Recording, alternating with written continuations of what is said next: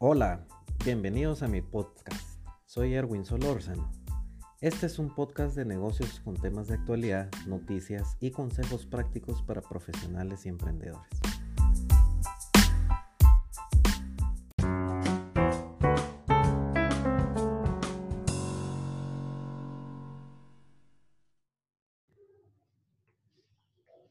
Hola, un gusto saludarte a nuestro tiempo de café.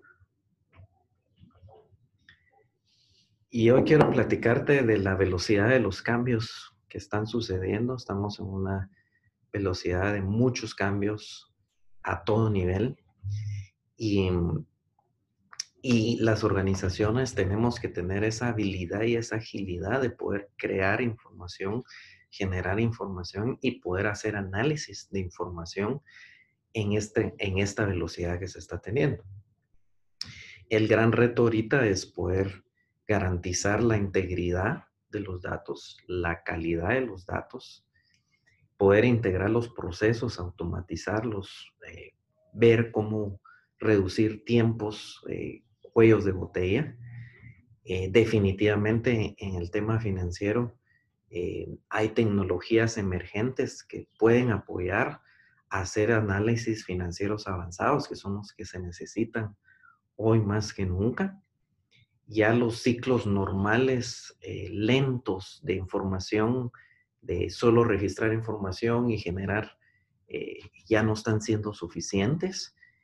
Eh, y es aquí donde los equipos de finanzas y las áreas de finanzas tienen que trascender en su rol, en su papel, de pasar esas áreas de back office, de solo estar registrando información y realmente convertirse en un administrador de datos centrados para la empresa para que puedan proporcionar la información financiera operativa y estratégica y convertirse en ese aliado estratégico del negocio. Eh, a medida que esto siga cambiando y siga evolucionando, la, tecnología está trayendo disrupción en los mercados. O sea, esto solo es el comienzo. Eh, esto se va a ir acelerando, los cambios se van a ir acelerando y hay que aprenderse a mover rápidamente. Yo creo que mucho de, la crisis de este año 2020 nos está enseñando eh, de que tenemos que movernos rápidamente.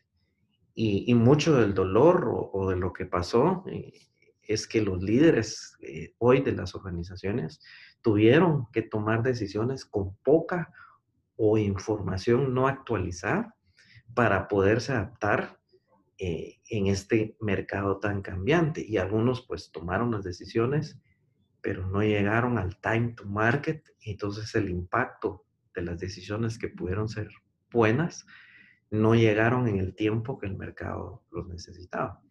Y obviamente hay eh, claros ganadores en medio de esta incertidumbre, que son aquellas organizaciones que han tenido una cultura muy rápida de cambio.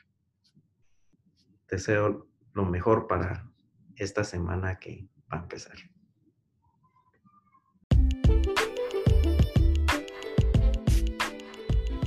No olvides en dejarme tus comentarios a través de las redes sociales, tanto en Twitter como LinkedIn.